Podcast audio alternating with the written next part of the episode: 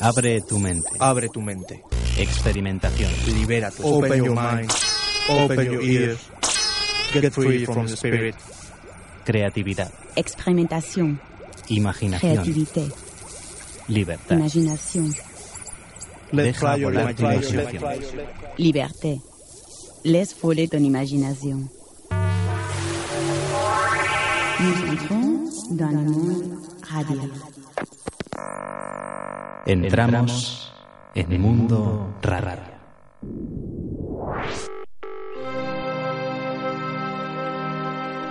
¿Qué mejor manera de celebrar un día cualquiera como si fuera San Patricio que deteniéndonos en uno de los más grandes escritores irlandeses de todos los tiempos, James Joyce?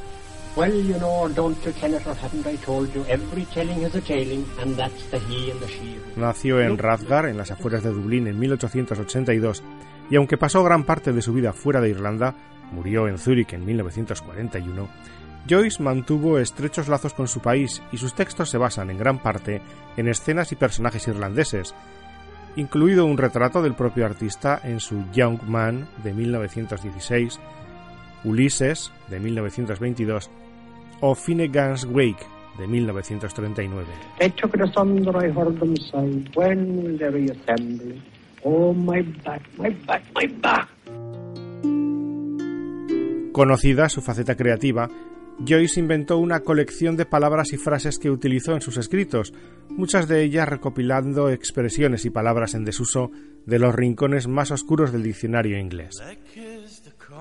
Este espacio sonoro pasea por 17 de estas brillantes y a la vez bizarras invenciones. Pasen y escuchen.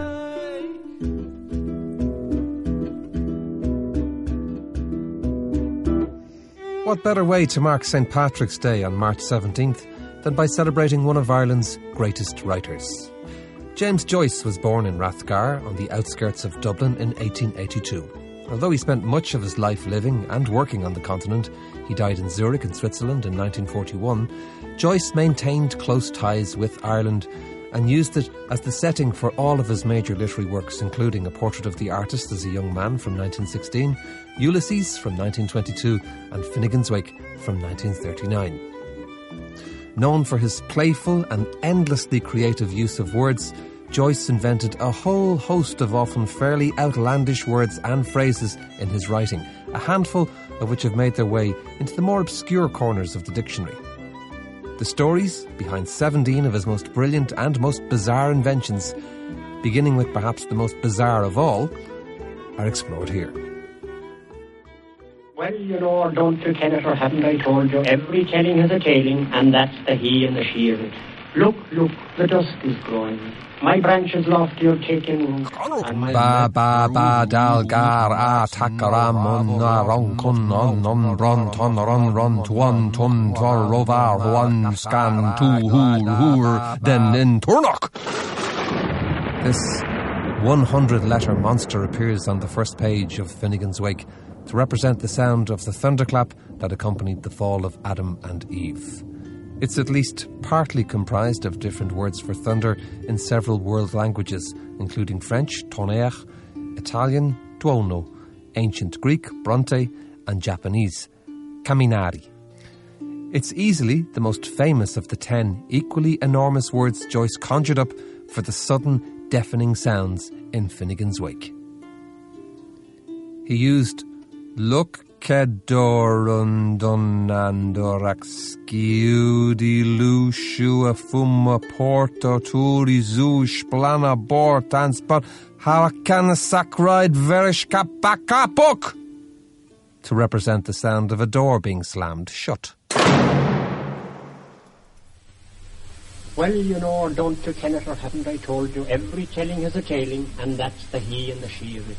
Look, look, the dusk is growing.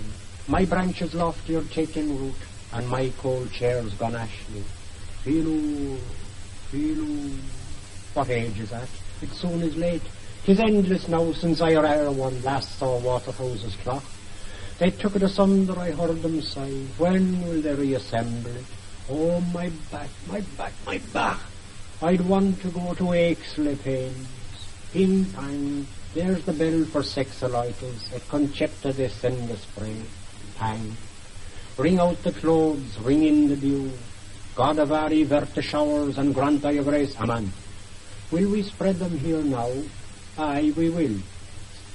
Spread on your bank, and I'll spread mine on mine. Flap. It's what I'm doing. Spread. It's churn and chill, their went is rising. I'll lay a few stones on the hostel sheets, a man and his bride embrace between them, else I'd have folded and sprinkled them only.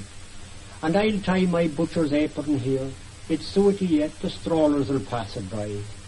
Six shifts, ten churches, nine to hold to the fire, and one for the code, the convent napkins twelve, one baby shawl. Could Mother Joseph know, she said. Whose head?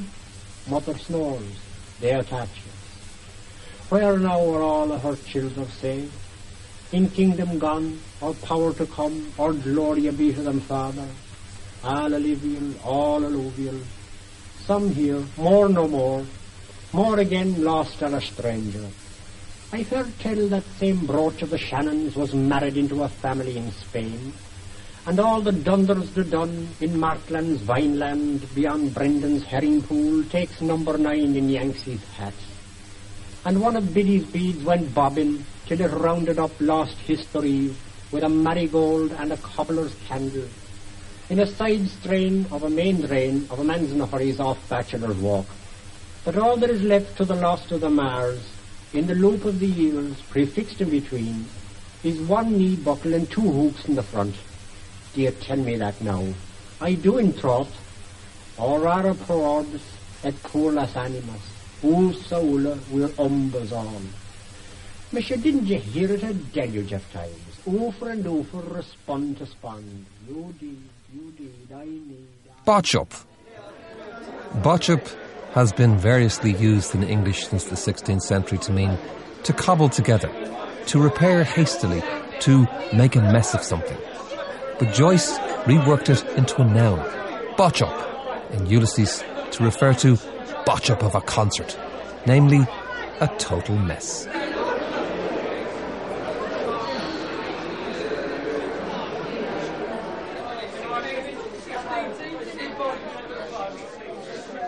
Chisler. Joyce used Chisler as a nickname for a young child in Ulysses, although it's possible the word was already in use in Irish slang before he put it down in print in 1922. Either way, it likely comes from the colloquial use of chisel to mean to fleece money from someone. Monoideal. As a psychological term, monoideism referring to a single mental fixation, was first introduced in the mid 1800s. It was probably the inspiration for Joyce's coinage monoideal, explained by the Oxford English Dictionary as describing something expressing or conveying only one idea.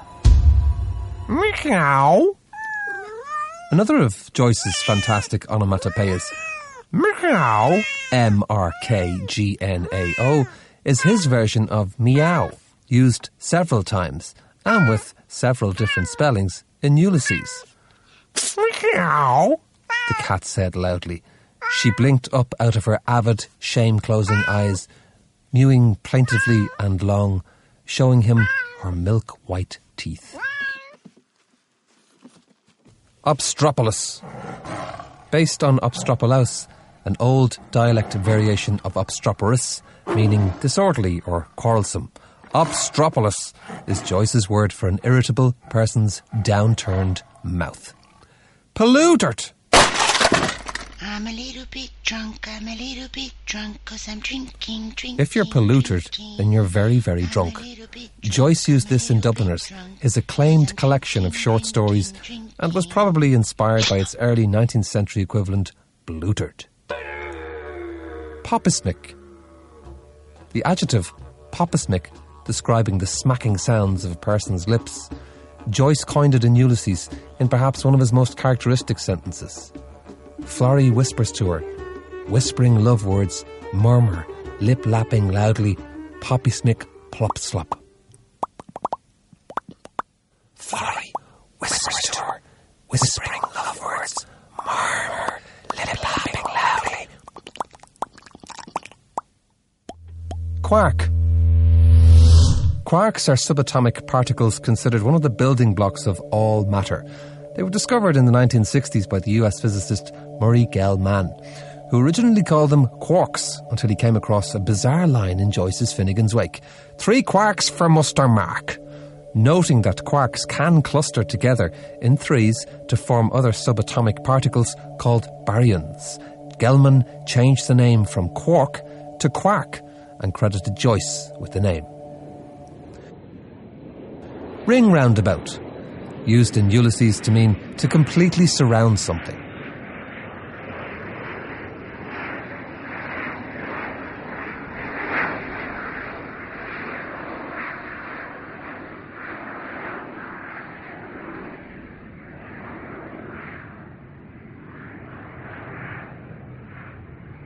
Oh, Runoko, what's your trouble?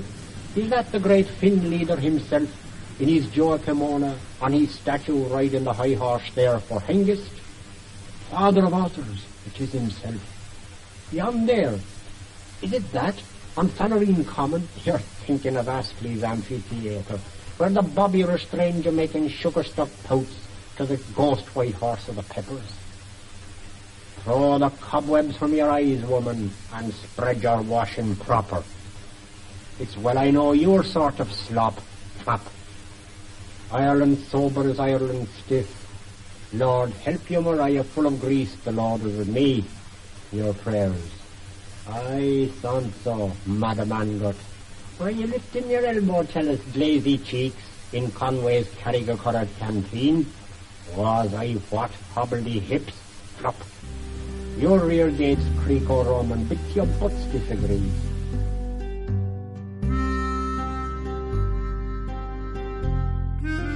Joyce didn't coin the word sausage, of course, but he did transform it into a verb, meaning, in the words of the Oxford English Dictionary, to subject a person or thing to treatment reminiscent of the manufacture or shape of a sausage. Sausage.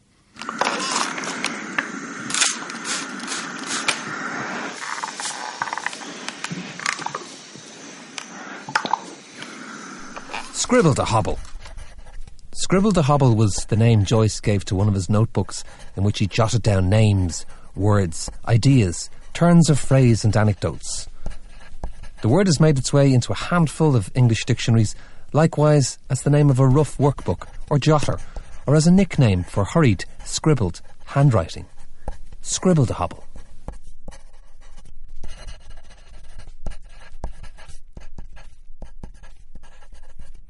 Smile smirk. A cross between a genuine smile and a disdainful smirk. That's the smile smirk. Tataratat. Joyce's version of ratatat. The sound of someone knocking on the door. Often makes its way into lists of palindromes and is usually claimed to be the longest single word palindrome ever used in English literature. Tataratat. Tataratat. Tataratat. Bumbershoot. Joyce's version of bumbershoot, an old name for an umbrella. Whenceness. Someone or something's whenceness is its birthplace or source point, the place from which it arises and develops. Yogi Bogey Box.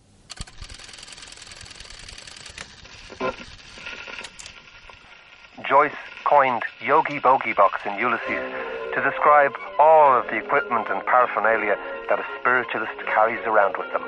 Yogi Bogey Box.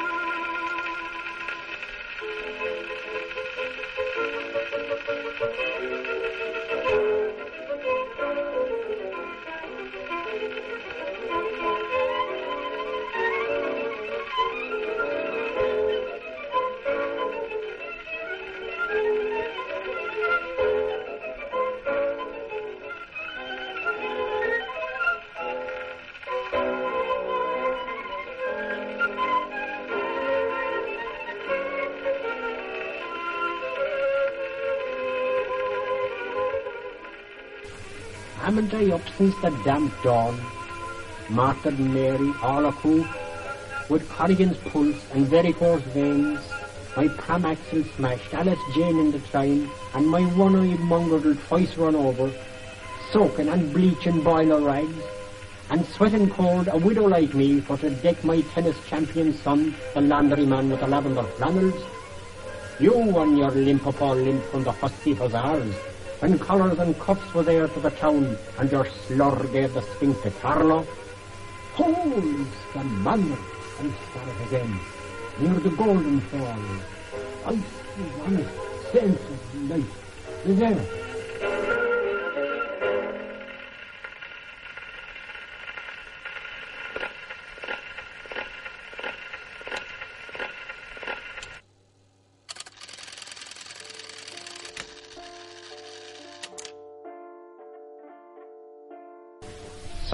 your noise, you humble creature. What is it but a blackberry growth? Or that dwyer grey ass and four old codgers' owns? Are you meaning Tarpey and Lyons and Gregory? I mean now thank all the four of them, and the roar of them, that draves that stray in the mist, and old Johnny McDougal along with them. Is that the pool big flasher beyond? Far, far? Or a fireboat coasting nigher the Kishna, or a glow I behold within a hedge, or my Gary come back from the Indies. Wait till the honey in the balloon, love. Die, Eve, little Eve, die. We see that wonder in your eye. We'll meet again. We'll part once more. The spot I'll seek if the hour you'll find. My chart shines high where the blue milk's upset. Forgive me quick, I'm going. Goodbye. And you pluck your watch. Forget me not. Your even load, so safe to journey's end. My sights are swimming thicker on me by the shadows to this place. I saw home slowly now by own way, my valley way, towy I too, Rathmine. Ah, but she was the queer old scousha anyhow, Anna Livia Trinket toes. And sure he was the queer old bunce too, dear dirty dumpling, who's their father of Fingals and Dothergills. Gaffer and Gammer were all their gangsters. Hadn't he seven dams to wive him, and every dam had her seven crutches, and every crutch had its seven hues, and each hue had a differing cry. Suds for me and supper for you, and the doctor's bill for George on. Before, before, he married his markets cheap by foul, I know, like any Etrurian Catholic heathen, in their pinky lemony creamy burnies and their Turkish Indian molds, but at milked mass who was the spouse? Then all that was was fair, tis elven land, teams of times and happy returns, the same anew. Ordo vico or vi ricordo, Anna was, Livia is, plurabels to be. Northmen's thing made South folks place, but how multiplurators make each one in person, Latin me that may Trinity out of your Sanskrit into our Aryan. Hircus chivis eblanensis, he had buckcoat paps on him, soft ones, for orphans. Oh, Lord, twins of his bosom, Lord save us. And ho, hey, what all men, hot, his tithering daughters of. Walk, can't hear what the waters of, the chittering waters of, flittering bats, field mice, balk, talk. Oh, are you not gone a home? What Tom Malone can't hear the balk of bats, all the Lithian waters of. Oh, talk save us. My goose won't move. I feel as old as yonder elm. The tale told of Shaun or Shem, all Livia's daughter songs. Dark hawks hear us. My whole head falls. I feel as heavy as yonder stone. Tell me of Shaun, of Shaun. Who were Shem and Shaun, the living sons and daughters of? Night now, tell me, tell me, tell me, Elm. Night, night, tell me tale of stem of stone, beside the rivering waters of, hither and thithering waters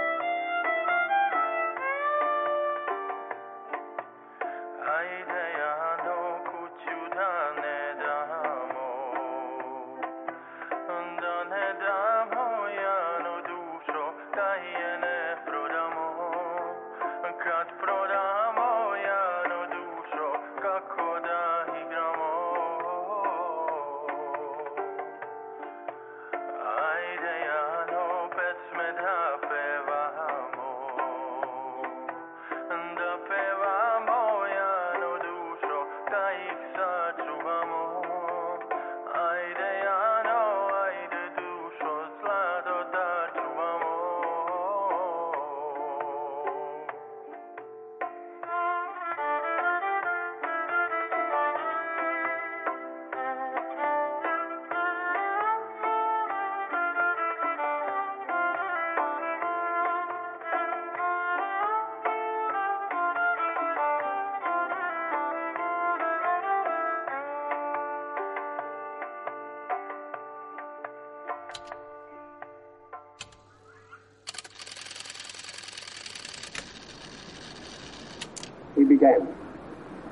Mr. Chairman, ladies and gentlemen, great was my admiration in listening to the remarks addressed to the youth of Ireland a moment since by my learned friend.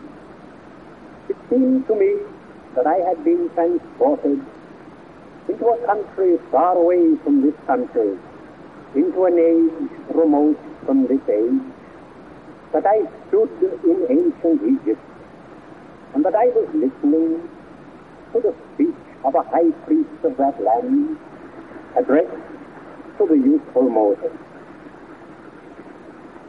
His listeners held their cigarettes poised to the earth, their smoke ascending in frail stalks that flowered with his speech.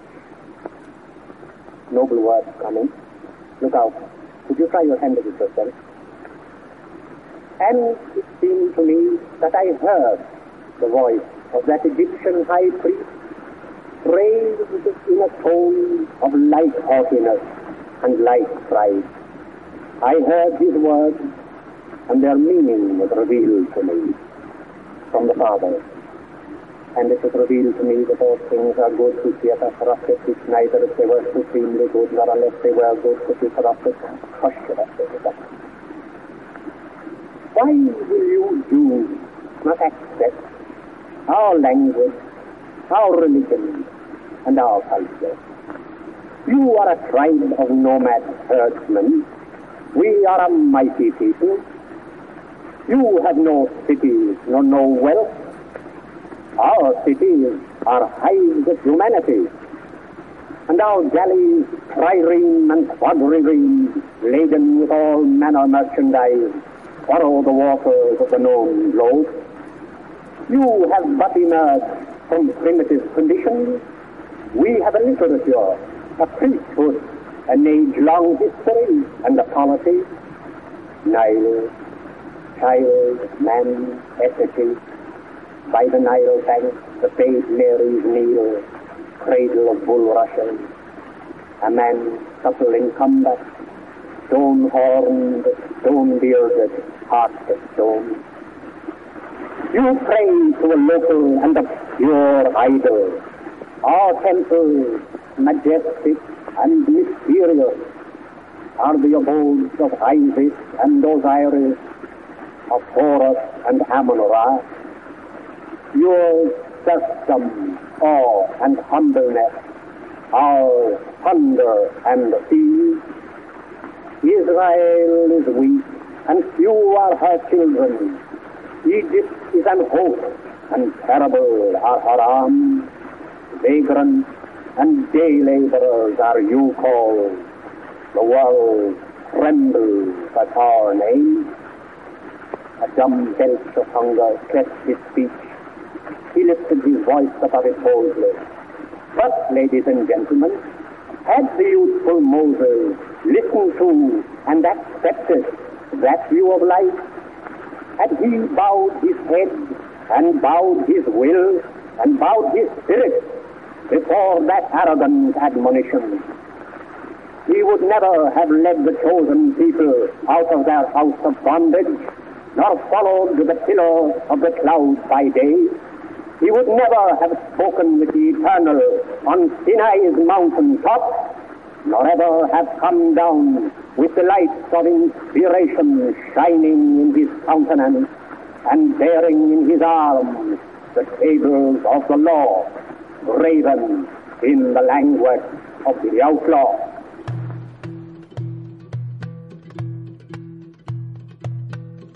Ba. Ba. Ba. Dal. Ga. A. Tak. Am. Min. Ar. Run. Con. Run. Ton. Erum. Natuan. Ton. Tvar. Hanon. Con. Tuhu. Den. En. Tur. Nook. Bishop. Ba. Sh. Bu. Chisler. Slur. Mono ideal. Mo. No. I. Deal. Now. Now. Obstropolis. Obstropolis. Polluted. Poppysmic. Quack. Quack. Ring round about. Ring. Row. Ah. Ow. Sausage. So. Ah. Scribble de hobble. Scribble. De. Ha. Smile smirk. Smi. Sm- ta ta ra tat. Ta. Ta. Um.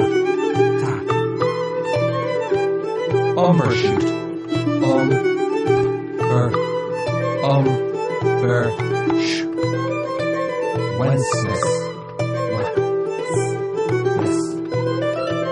Yogi Box. Yogi Bo.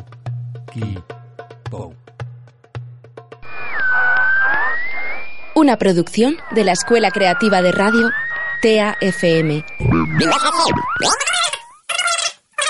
Donde todo es posible.